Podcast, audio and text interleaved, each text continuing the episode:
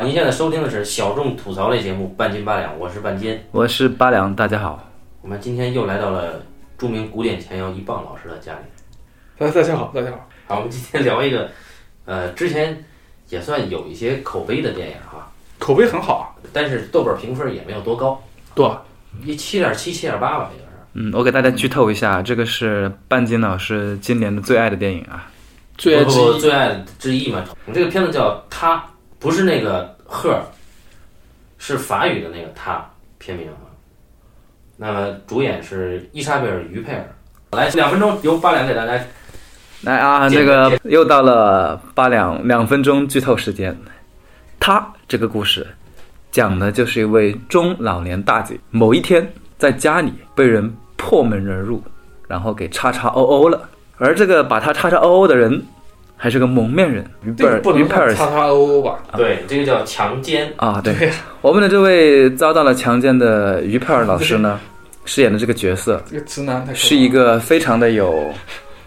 是一个非常成功的社会人士啊，在社会上是非常成功的，也是个独立女性。自己开了公司，对，然后面对这样的事情，她没有哭，没有闹，也没有找警察，她决定用自己的方法把这个人给找出来。那个人果然来了。后来发生了什么呢？大家就去看电影了。这故事就这样，你看是不是非常的简单？反正每次他说了这个藏了他这不应该，他不叫两分钟剧透时间，对，他两这分个钟没剧透时间，这是电影广告，你知道吗对，？更浪费大家的两分钟时啊我们间。我们反正我们后面是是肯定会剧透了啊。那这个片子呢，我们三个刚刚在开始录之前，我们其实简单交流，三个人对这个片子的看法都不太一样。那我个人肯定是比较比较脑残的一个，五星，五星是肯定的五星。很有意思的是，我们会会直觉的去问一个风韵犹存的六张左右的一个阿姨，她被强奸了以后，被入室强奸了以后，为什么不选择报警？这是一个非常有意思的反应。他这个电影里面实际上是交代了这个东西，是当然是说的很清楚了，所以我是要交流一下啊。就是这个阿姨呢，她以前呢是有一段很传奇的童年经历的啊，她有一个非常厉害的父亲，这个故事的结构方式实际上是在讲这个女人跟她身边这些人的交往，这是一个很重要的情节组织方式。继续讲刚才那个，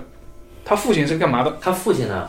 在她大概七八岁的时候，突然有一天抄起自己家里所有的这个凶器、刀具啊，把这条街上、这个街区里面所有家里的，只要他见到的，见人杀人，见狗杀狗，至少这人手上犯了得有，很快就犯了得有二十来条人命，然后这哥们儿就被关进去了。而在警察来之前，他很冷静的回到了家，跟他女儿聊了两句。然后在他女儿的协助下，一把火把他们家给点了。然后这个女儿呢，就留下了永远的非常非常美的一张照片，叫《灰烬女孩》，就是她一个人对着自己家里的那个烧成灰烬的那个废墟，茫然的目视着远方。而这个女孩就是五十多年以后的由伊莎贝尔·于佩尔扮演的女主妇角无存的妇女。那么，她本身的这个传奇的经历，促使了她对于自己有一份罪孽，然后对于这个公共机构、警察或者说是是公务员的不信任，对于社会的不信任。然后同时呢，我们会看到，在他没有报警的同时，他选择了一种非常有趣的手法去主动的等待再下一次这个强奸犯的出现。他是用一种暴力甚至近乎于攻击的血腥的方式在等待。因为常规来讲，被侵犯以后，为了防身，顶多买一个超级防狼喷雾，对吧？但是他他他妈买了一把利斧，也有防弹喷雾，是啊，他不止买了这个，嗯他还买了一把利斧。然后他睡觉的时候，他没有抱着防狼喷雾，他是抱着这个斧子睡的。在这个行为发生之后，我觉得这个阿姨太有意思了，那阿姨有意思的事太多了，有慢慢慢慢说。，对对对，就吸引我继续往下看。那阿姨第一件有有意思的事，不是她被强暴了之后，然后点外卖这个事儿。这个事儿就是太有意思的细节了。看这个电影的时候，你会发现它前五分钟其实非常快速的在切换她跟不同人之间的关系。她一个场景处理她就是她身边她的另外一个一个人，比如说她强奸之后，她先来的下一场戏是来她她的儿子嗯，她的儿子跟她说这个要租房的事儿，找了一个很很厉害的女朋友，对吧？两个人要租个房子。搞艺术的然后下一场戏就是下场戏在公司里边，啊，她开了一个游戏公司，对，她跟她的那个闺蜜一起开的，然后她在处理这个游戏公司新研发一个游戏，嗯，他嫌弃这个游戏不够暴力和血腥。啊，他觉得这个游戏里面那个女主角被侵犯的时候，性高潮的这个面部表情太僵化。对我觉我觉得这个是这个电影编剧其实，我当时看到一个新闻讲，这个小说啊，它是它其实是一个改编剧本嘛，嗯，它是有原小说的，但原小说在里面这个女主人公她是一个收藏家身份，啊，然后这个电影编剧呢，我觉得是神来之笔，改编了第一下子改让你觉得这是个特别当代的故事，开了一个游戏公司，啊，第二，关于这女人，然后它里面涉及到一些那些东西，然后跟她在日常生活中间被强暴那个事情，那之间的关系，你就会觉得这这是一个非常有电影魅力的一个改编。对，那因为那个游戏公司的所有的发生事情都是神剧情。对游戏公司里面的事儿呢，我们后面再说哈。然后接着他就接着一棒先生刚才提的，他下一场戏，他跟他那个母亲啊，因为我们只知道这个他父亲是杀人犯，进了监狱。啊对，然后然后她母亲，我靠，一看是一个特别乐天派，然后心情很好的老阿姨。对， 老阿姨找了一个，呃，比这比个他女儿还年轻的男男朋友啊。对，然后这个这个于佩尔这个人，所以所以这个人他有意思的地方在于，他自己后来你会发现他自己是一个其实也不太有节操的人，啊，但他心里面其实是不太能装得下他母亲搞小伙子这个事儿，突然妈得了艾滋嘛，啊，那类似于这种事儿。然后再下面一场戏就是他这个去赴晚宴，这个晚宴里边，他的他的前夫，嗯然后她的闺蜜以及她闺蜜的老公，那这闺蜜的老公后来知道其实是她的一个她定的一期个的她炮友的一个炮友啊，对。然后在这个晚宴现场非常淡定的告诉大家自己被强暴了啊，对。然后其他人就会问，那你为什么不去报警啊？对我们看到后来的时候，实际上是能大概知道为什么这个女人不对去采取这种方式。他很有意思的是，先交代完这个人对其他人物的这个态度以后，嗯才回来说用电视节目的方式说他父亲之前有一个什么事儿。对，然后我们才知道哦，有这个事儿对他这个影响，他不太可能是相信其他的呃社会机构去去处理这个事儿，他更愿意用自己的方式去处理。但是这不是一个简单的解释，对，所以你看他在前面铺排的这些情节里面，他实际上完全在处理一第一他的家庭关系，第二他的社会关系。而且这个电影从头看到尾，你会发现可能是对小说建立的基础，它有一个非常牛逼的，它它实际上是用一个好像一个类型故事，因为它一强开头就是这个女人被强暴了，嗯但实际上它包裹的是一个这个女人这个中年中年女人的全部的家庭史，他父亲、他母亲之前怎么样，然后最后给他建立了一个，嗯形成了一个什么样的心灵创伤，然后一个家庭史，同时也是个心灵史，嗯，啊，是这么一个故事，透过这些事情，他的行为，你可以看到他对于他作为女人的一种很独立的角度，以及他对于周围男人的一种非常有趣的态度。他家对门啊住了一对年轻的夫妇，这对年轻夫妇至少是中产以上的夫妇啊，男的开富豪车沃尔沃，女的是一个虔诚的天主教徒，男女都是很俊美啊，又很登对。通过跟这个邻居的交往呢，这个阿姨呢，她对这个对门这个男人啊产生了一些性的想法，但是他不清楚的是，当天蒙面入室强奸他自己的这个人，就是对面的这个邻居，所以当他发现这个邻居是他的强暴犯之后呢，就更有意思了。我跟你说，他跟这个他发现那个邻居之前，其实还还有好几个事儿。他自己在自己家里面搞的派对上，他去情挑这个男邻居，而且而且有一天风雨大作，然后他们家对对对窗户没关好，而且这个戏你现在想起来，你会觉得那个东西很牛逼，是因为什么呢？他处理的特别暧昧，他讲那个男人去帮助这个女主人公于佩尔去关那个窗户的时候，两个人紧紧的扣在一起，然后这个这个，对吧？还有风，对啊，他其实他其实是用这个东西来暗示说，这个男人就可能是破窗而入强暴这个于佩尔的这个人。呃，这个我要纠正你啊，这男的是破门而入的，他是从后门进来的，后玻璃门。因为阿姨第一天晚上回家的时候，给他给他换锁的那个人，他问他说后门那个锁是关不上的，有的时候，嗯，那那那人说我我不管这个事儿他说我不管门，只管换锁。啊，对对对对对。那个锁匠说的，然后才交代了这个为什么阿姨很介意这个后门关不上。但事实上他确实是有暗示的这一点。对，就是在他，我们知道那个强暴犯后来又来了，对不对？然后，但是在来之前，这个阿姨已经挑逗过那个邻居，挑逗过几两回两了，三次至少。对，至少有两回吧。一次是那个 party，那 party 之前肯定有个啊他准之备，前对吧有一？次有个是准是备那嘛个他有一回回来，嗯，然后这个警察在外面，为什么呢？是说说这个这个男邻居啊，发现有人进到阿姨家里了，嗯，然后男邻居去追这个人，这人跑得很快，其实没什么回事儿吧。然后这个男邻居就就借这个不安全为由送这个阿姨进他自己的别墅，进去以后，这个阿姨就已经开始在言语上挑逗这个男人了。对，然后，啊但是当时最有魅力的一句话是，这个阿姨开始发现这个男人对她有些着迷了以后，这个阿姨摧毁了这个感觉。阿姨跟那男的说：“你知道吗？我已经做奶奶了。但是但是当这个男人走远了几步之后，然后这个”然后阿哦一姨下，哎说：“我为什么要说这个吗？” 对对，这太有魅力了，这个人就这一下就觉得这个人是一个非常复杂的心态的人物，就是他既想证明了自己有魅力，但同时呢，他又想嘲弄这个男人。你爱的是一个六十来岁已经有孙子的一个老太太，但是最后等这个男人走了，被嘲弄了以后，他又觉得他妈后悔。我操，这个心态写的太好了。我要纠正一下，他肯定没复杂暧有，昧肯定他没有六十岁，因为七六年那个杀人，他老爹杀人的时候，他从照片上公布他十岁，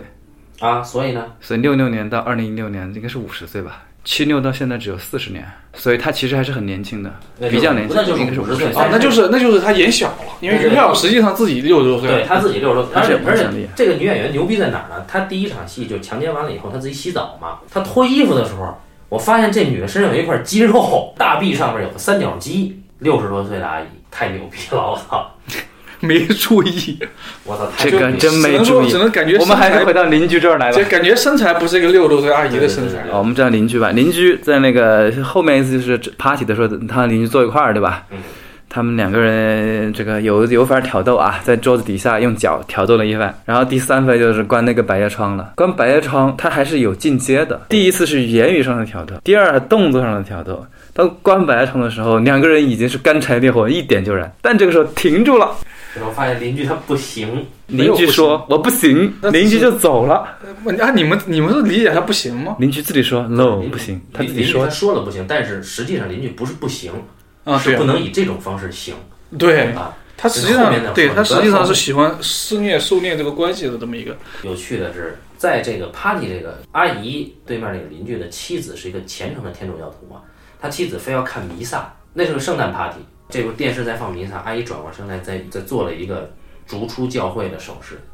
然后她坐下开始跟那个邻居的丈夫，就是那个男人在聊当时他的父亲是如何犯下二十条人命的血案的，这个场景段落处理的太他妈有意思了，就是他在对这个男人袒露他自己最隐秘而最不愿意面对的一个历史经历。那个男人很尴尬，就就就你可以不说的，但莫我觉得挺好的，我一定要告诉你。就是这阿姨她有一种把自己获得的最美好的东西去摧毁掉，实在是很美的一个很疯狂的一个行为。他的整个故事一整套都是在干干这个事儿。对我觉得我们下一步可以聊这个人物的复杂性。对，当这个情节到下一步，就是他发现了邻居就是那个强暴犯，那因为她再犯了，对啊再犯的时候阿姨正好就有他啊之前已经有准备了，对，之前有准，然备后，这个还伤了对方。然后把对方的那个面具一扯下来，发现哎，就是邻居。最有趣的是，阿姨父亲死了，她去监狱看了她父亲最后一眼，然后她开车回家的路上，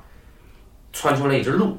对对，他装路上了，路装树上了，然后她这个车翻了，翻了以后呢，那两个人给她闺蜜打了电对，然后第二个电话打给她的前夫，对，两个电话都没有打通之后，第三个电话她她从打给传了单邻居，啊，因为她邻居在发传单，对她就从传单那个电话找到了那个邻居。这个时候她知道那个邻居是强暴她的人嘛，对，啊、他们非常和气的度过对了，那个邻居还热心的帮包扎她啊，包扎，对，这这个地方就有意思了对。就是你之前还是一个施暴者，然后就是一个完全不顾对方肉体受伤的一个一现个在就形在象。呵护，然后对然后阿姨还问她你爽吗？好，我们说到这儿，其实就可以说这个人物了。这个人物他很有意思，他前面的很多东西，因为他都都比较细碎吧，大家可能意识的没有那么清晰嗯。但到这儿的时候，就算是个傻子，观众也知道 呵呵这位大姐是个什么人了。 在这个片中还是比较一贯的行为模式，但是我们后面要说啊，我是觉得他没有那么的嗯一致性，但是在看到跟强暴犯就是跟邻居的这一段的时候，他都是一致的，特别喜欢。第一，他要掌控，但第二，他又不愿意掌控的东西在这儿。举个不恰当的例子，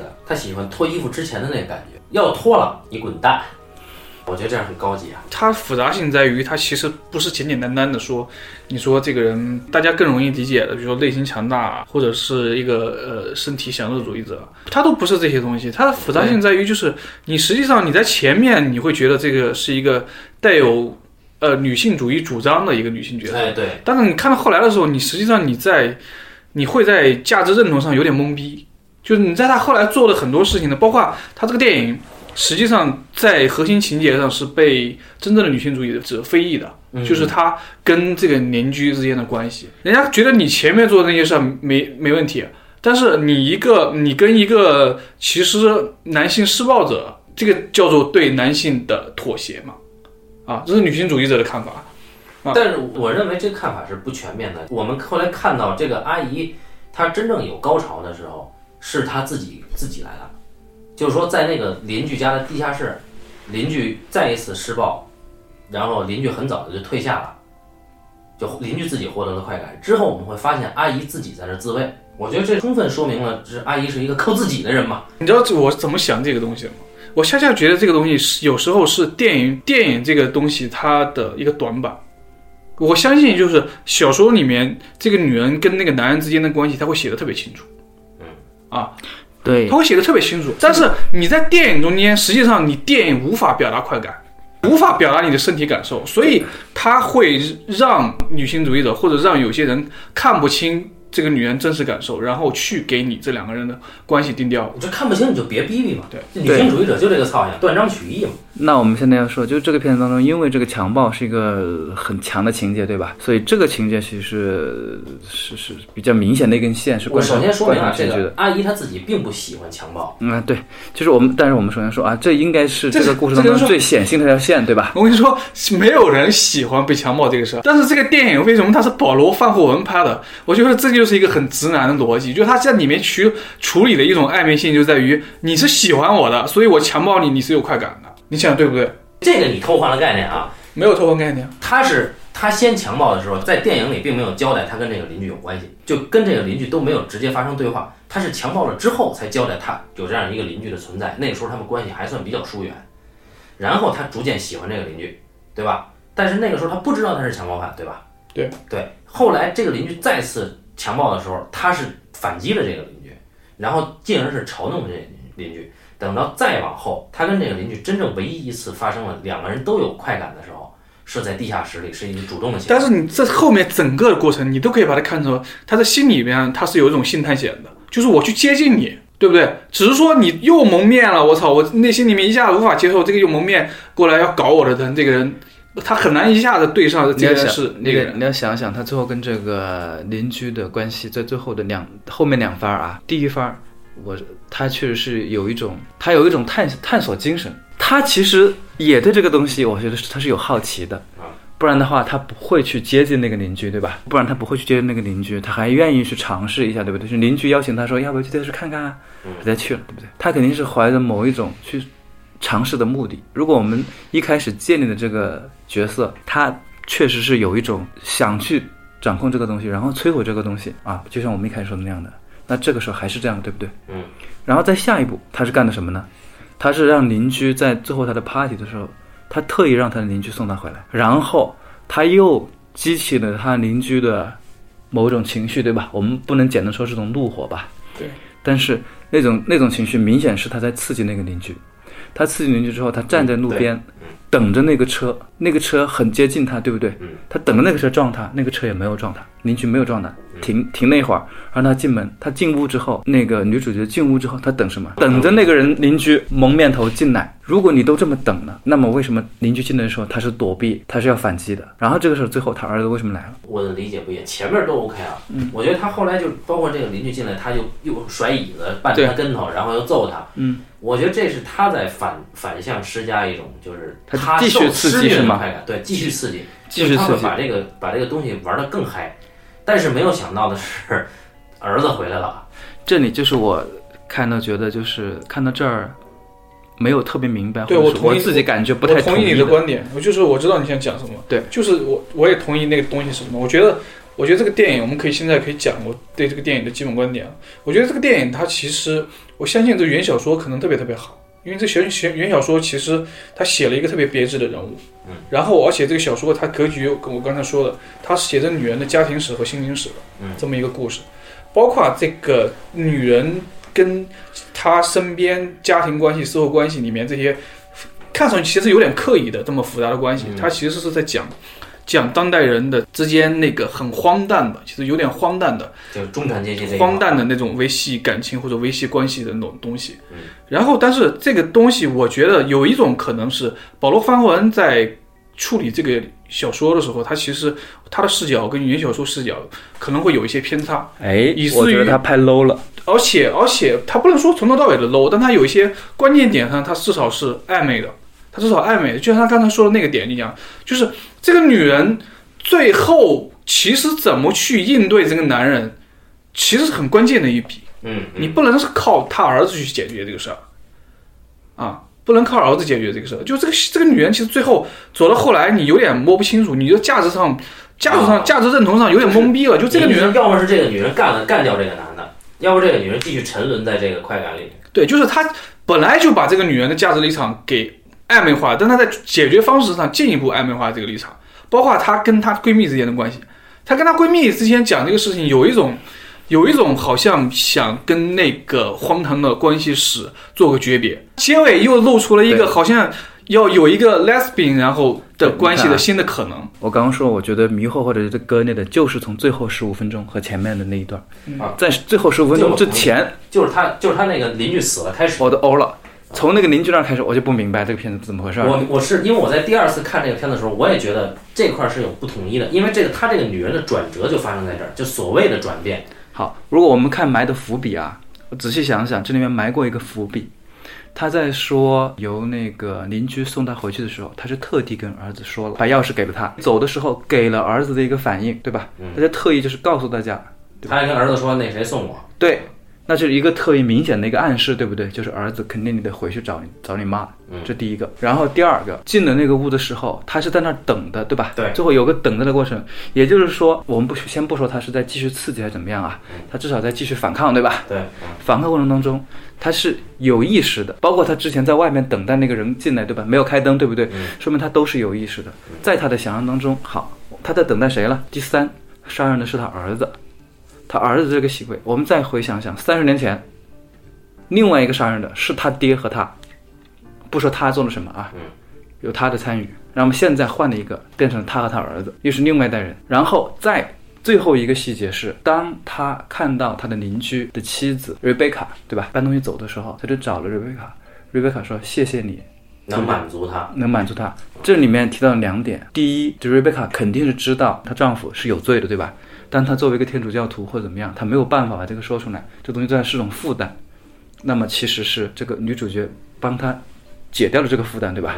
这是一个。第二个，女主她自己也是，她没有任何意外。小时候肯定会更清楚。对小说，我觉得肯定是有他什么对那东西个没有天主讲清教楚。的讽刺肯定是贯穿的。啊，对，对，就是其实是她那个女人是一个天主教身份，包括这个女人所生长的环境，她为什么会造成了这么荒诞的人跟人之间关系？也就是说，女主也知道邻居的妻子知道这一切，这个我不确定。我不确定。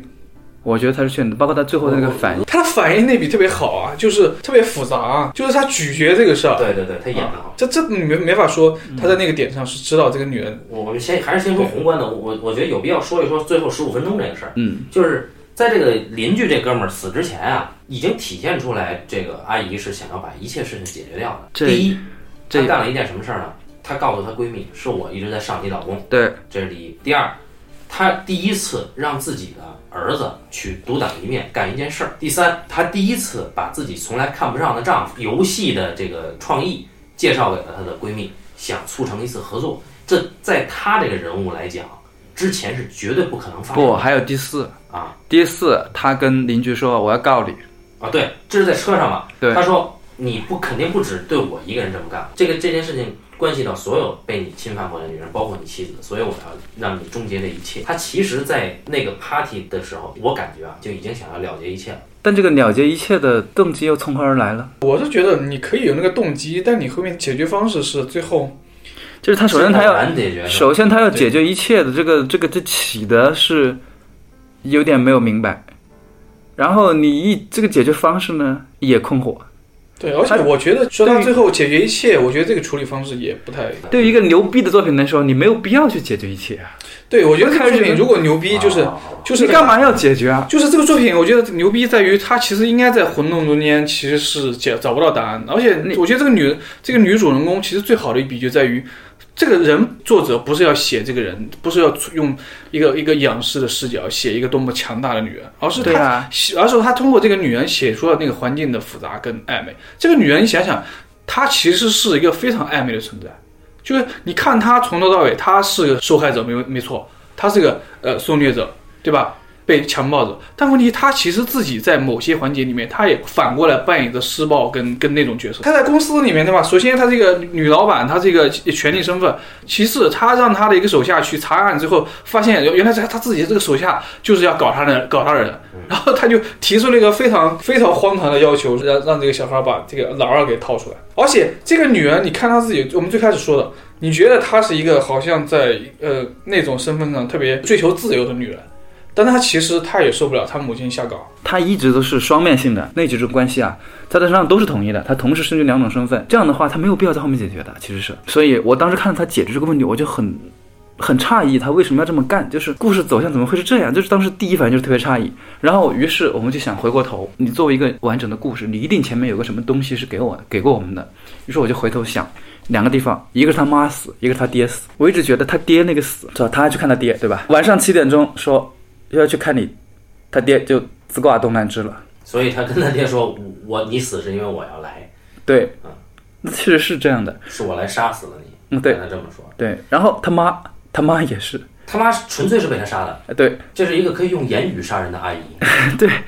所以看到这两，他父母这个死啊，然后她其实也可以杀死她儿子，和她丈夫、前夫啊。但对是这样，我我是想说这个，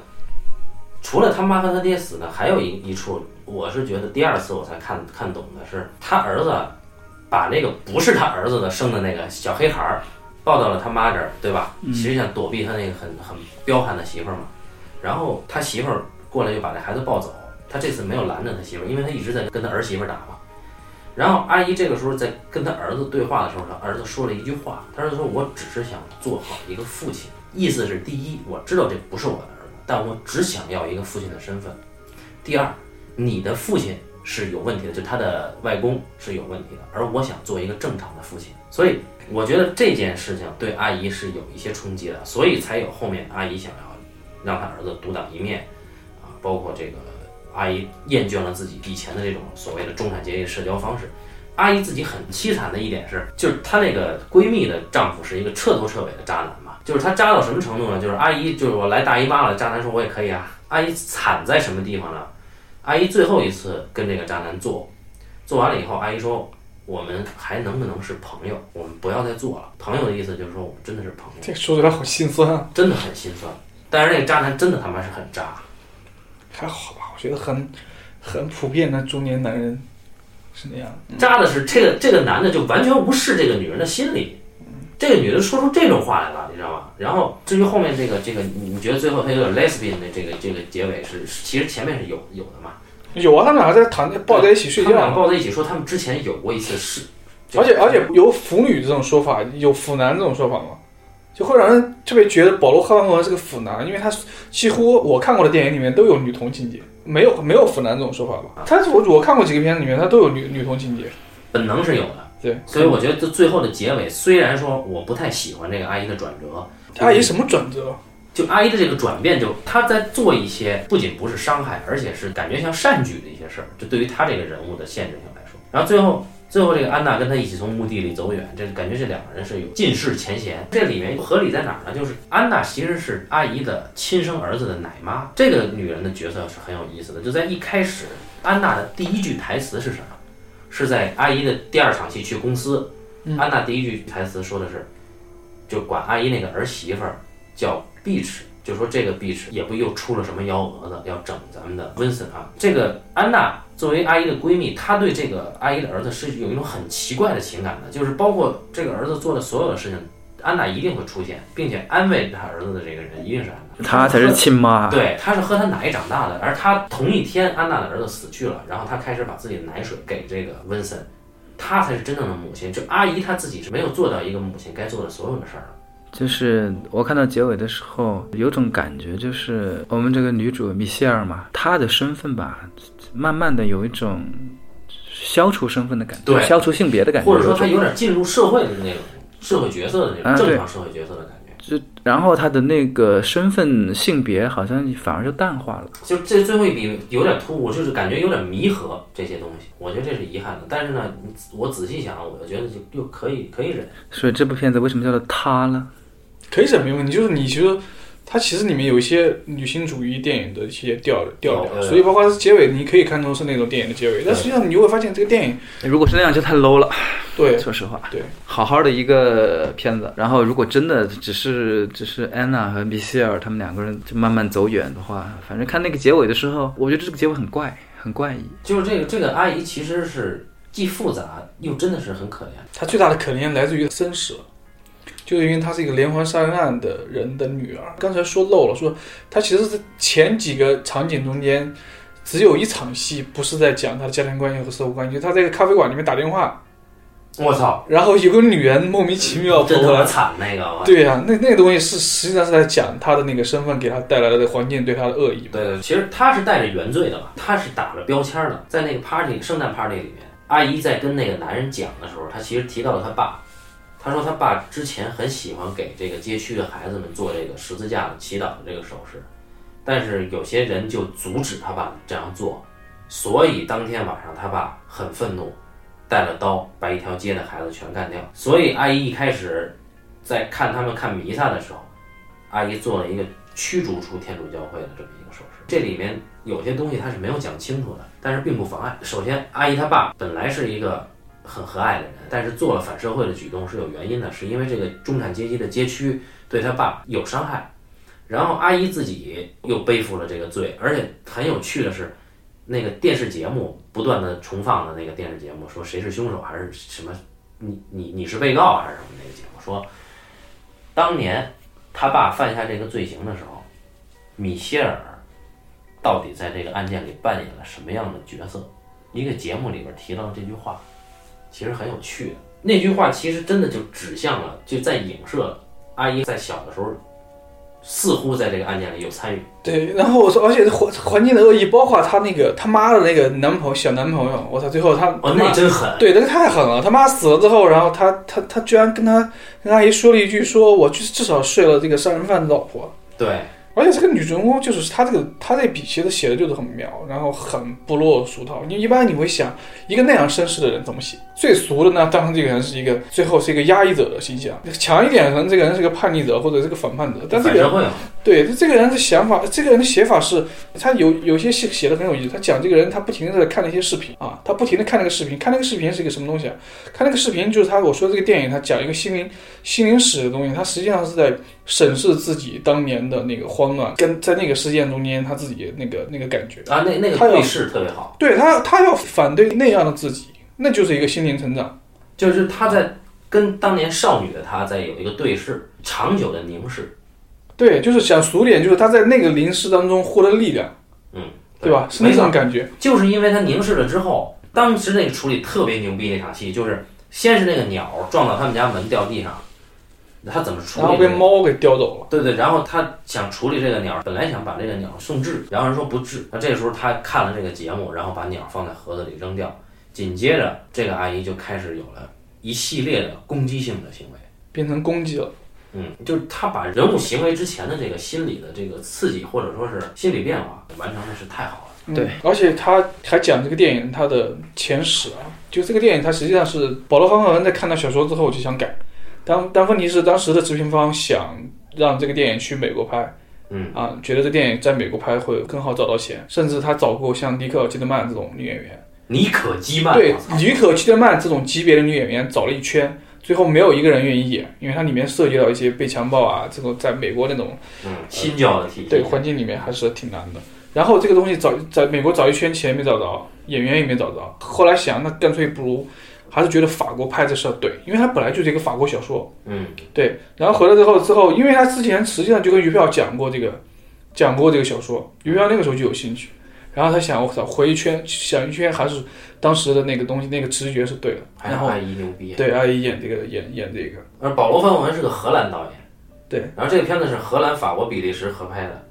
对，但是呃，估计主投的是法国吧，因为这片子是法国今年的申奥片。哦，对，法国今年申奥片，那必然得不了。那那谁知道呢？那谁知道呢？现在奥斯卡外语片这个事儿是一个是一个没有什么逻辑的事情。最早是因为今年它是戛纳的主竞赛的片子，而且它实际上是主竞赛的最后一部放映的电影啊，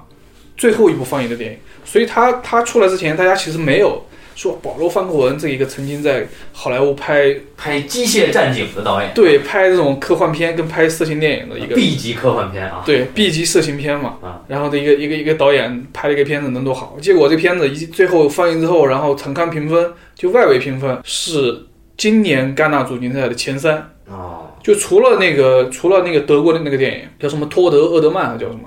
除了那个电影，然后评分就是就是就是他了啊啊，但是他跟他跟那个托德厄德曼最后两个片子都是什么奖没拿啊，今年戛纳就爆了很大冷门，但这个冷门你没法说，你是那些人在评，只能说他这个冷门跟是跟外围评分很不符的。就外围评分觉得评分高的电影基本上没拿奖，然后外围评分评的很低的，比如说多兰的电影、阿萨亚斯的电影，然后甚至这个我是布莱克，评分都算是中或者偏低，结果、呃、拿到大奖。对，我是布莱克啊，哪天再可以聊一聊我是布莱克。他拿戛纳其实完全是一个尊敬，我觉得在戛纳的那个那个评审体系里面，不存在尊不尊敬这个事儿，因为肯洛奇他其实是拿过两次金棕榈嘛，对啊，除了这次当年拿的《风吹麦浪》，因为《风吹麦浪》当年也是评分偏低，啊评分中低。那年的大热门是阿莫多瓦的《回归》，跟这个伊拉里多的《通天塔》。但是那年的主席是谁呢？那年的主席是王家卫。嗯，结果王家卫给了《风吹麦浪》金棕榈，给了那个回归女演员奖，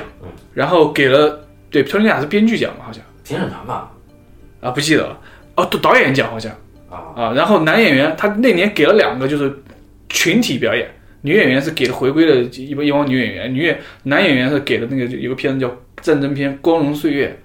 的一帮男演员。但我现在我看《风吹麦浪》，我觉得《风吹麦浪》非常非常好。嗯，我看过那么多肯洛奇，我觉得《风吹麦浪》是最好的一部啊，绝对比因为有些片子它更讨喜。你像那个《天使的一天使的份一》，份我看那电影看的多甜啊！鸡汤，就是没有人会不喜欢那样的肯洛奇，但实际上什么样的锐利的社会表达跟历史表达，风吹麦浪麦浪才是。但我是布莱克这边没看，但我不能，啊，你没看啊？对啊我这事儿不太好说，我也不，而且我不太觉得就是小评审团那种制度，大家比如说今年的导演评委会主席乔治米勒，然后里面有一个。我觉得现在非常重要的法国导演叫德斯普里钦啊，这两个人，这两个人肯定是在评委团里面占最重要的评论分量的。就是他们俩不单是我要给我选，我甚至要拉票的。当时我记得我今天看戛纳的新闻的时候，我就看到说，那个有有一些记者碰到了这个德斯普里钦跟乔治米勒，发现这两人分别不喜欢他和托德赫勒曼， 然后他们就预感说这两片子可能获不了大奖了。结结果果不其然，所以说你说导演他们那个东西，我其实更愿意相信导演眼光。我不太相信所谓记者眼光跟跟杂志呃外围评分眼光。实际上，我觉得他这个电影表演最好。对，表演是支柱型的，嗯，其次摄影，就然后你会发现这个人物跟这个摄影是非常统一，它建立了一个你你从头到尾其实不太不是一般情节剧里面你会非常在价值认同或者情感上认同这个女人，会是一种很疏离的感觉。嗯他的电影他的电影摄影其实也营造了这样的氛围，但是他空间做的不好，这是导演的问题。然后剪辑。但是反观就是，其实导演是里面你最不觉得，比如说我们用作者眼光的眼光去衡量的话，你会觉得导演对对导演的那个东西最，包括包括我们说最后十五分钟，这个电影其实人物，然后整个他小说提供的那个社会关，就人跟人之间的关系，我觉得都非常好。但是我却恰恰觉得在最后的十五分钟，导演的那个东西是不准确的。反正这个片子是这样的，就是我看的时候，在前面有些很好的戏，我是很其实是很喜欢的。然后后面呢，这个有几场戏，其实现在我也没有特别的明白，就是他老爹老妈的死，为什么那个时候死，我不是特别的明白，现在也没搞懂。那死还有一个说法吗？我是觉得吧，他老爹老妈的死，按道理来说，应该跟这个人物的某一种变化应该是有关系的才对。它实际上是有一个，当然可能不是那么紧密的联系吧。他老妈的死，其实下一场戏就是就是讲述了他跟他他把他儿媳儿妇是子吗？对这个这个喜当爹的这个儿子这个事儿给戳破了。我是觉得他妈他妈的死完全是，就他杀人于无形嘛，一句话弄死了他妈，然后接着就是千里传音，一句话又弄死了他爸。这边还是很 幽默的。死了以后，死了以后，我是觉得他爸的死对他影响更大，因为他一直以来活在那个那个灰烬女孩的那个事儿里面，而且他对他爸的情感非常复杂。你可以看到，就是在圣诞 party 里边，她对她真正喜欢的那个男人，她讲她爸是非常温柔的，但是她对她爸本人，包括她在她真正亲近的那个亲戚关系里面描述她爸，完全是一个很暴躁、很恶心的态度，所以她对她爸的态度特别的分裂。而她其实她每一步走的这些这些路，都像是她爸那个时候干的那些事儿，每次她都在施暴，她对她前夫、对她儿子都是非常的。其实我不太认为这是一种控制，但是我认为这是一种伤害，就是她的快感来自于这种伤害。我我是比较能啊，理你解，觉得他的快感来自于伤害？对我是比较能理解的。你这个很多人吧，暴暴露处女座呀？举举个稍微具体一点的例子，就怎么伤害了对方，然后然后你又获得了什么样的能可以描述？他马上就要伤害我们俩了，你 看这，个这个 我就暂时不能举这个。这个我不太能理解，为什么可以这么伤害这种？就说出来的时候，真的会，真的那句话绝对是伤人的。然后她也她也有点不舒服，那快感来自于哪呢？快感的来自于这种复杂说终于说出来了是吗？一个是说出来了，一个是就是他就不想让别人爽。你比如说，他对那个邻居第一次邻居进他家，然后他挑逗那个邻居，一开始还奉承说那个贼跑得那么快，证明他有多么怕你。然后接着这个邻居跟他有一个迷之凝视，然后他就开始说，他说我已经当奶奶了。这句话我操，这哪是一个对你喜欢的人会说的这种话？你这在侮辱他吧？就我我很少会有说，我看完一个电影会说，如果这个电影是改编的剧本，我会说我想去看这个电影改编的那个小说。那这个电影是个很大的，因为我觉得有时候电影小说没关系啊，嗯完全两个媒介，啊而且其实真正好的小说它是。它有一种不可改编性对，啊！你不，你说你看了一个好电影，再去找小说改编，找找一个好小说不太可能，对吧？或者说有一个粗暴的说法是说这个粗暴的说法是说很多一流电影是三流小说改的呀，比如说《教父》啊什么嗯这对，种这东西个。是对对。对啊，所以就是电影跟小说它没有那种说质量上的一定要对等，通常好小说都改差，然后那也不一定，也不哦大一定多。数是这样。我跟你说，我跟你说，德国德国很多小说改成很好的电影，我也不知道为什么，但是我有一个很粗略的印象，但中国是这样的，道士下山啊，改的。中国也有好小说改成好电影，就活着。我不是潘金莲，这个时候可以，但那个我没有看小说，只是我看了呀，对一腔对电影的愤怒。这个我们有没有这个可以这个我是推很想荐看的下去相关的像他这样的影片，也可以给大家推荐一下嘛？那很多法国电影都可以给大家推荐啊，比如说第一个出发点是于佩尔老师主演的电影，哦，那你可以对推吧荐。？对吧？比如说这个保罗·方国文最后不最不不后不不，我们我觉得吧，大家可能还是会这个片子应该会给看的观众留下很深刻的印他象意，思就是这么狠，而这印象主要是来自于真正类似的角色，来自于这个来自于于佩尔的表演，真的。嗯我哼跟你说，于佩尔这这套表演其实好几个电影里面都有相似性，就是比如说《钢琴教师》，嗯，大家可以看看哈雷克的片子嘛，哈雷克的片子都挺狠的，超级绝望，比这个片子狠多了。那个是导演，对，那个是强批判，嗯，那那个都那那这不是法国电影的调。法国很多这种电影，这种讲中产阶级，然后实际上态度暧昧的电影，德斯普里钦就有。德斯普里钦像《圣诞故事啊》这种电影，保罗·范霍文电影也可以跟大家推荐。黑皮书啊，因为保罗·范霍文其实我倒没有觉得他靠这个电影翻了多么大的身，就是说啊，保罗·范霍文从一个什么样的导演变成一个什么样的导演，没有。我觉得他其实里面以前的商业片里面就有一些很牛逼的东西。比我如觉得本他能啊一直都很厉害啊他。本能跟黑皮书里面都有有叙事上很牛逼的东西，细节设置上很牛逼的东西。我们没有觉得这个电影比那个电影强多少，只是说这个电影提供了一个更好的文本而已。之前还有那个就《是全面回忆》是不是也是他拍的？老版那个？对施瓦辛格演那个。对啊，那个也不错啊。但是，但是很很多人对他的印象就是觉得这个人，尤其是觉得至少不是电影节体系的电影，嗯嗯，对吧？这一下子进戛纳电影节主竞赛了，怎么样？行吧，我们这一期是不是就说到这儿先？可以。那我们这期就聊到这儿，感谢大家收听这一期的半斤八两，咱们下期再见。拜拜。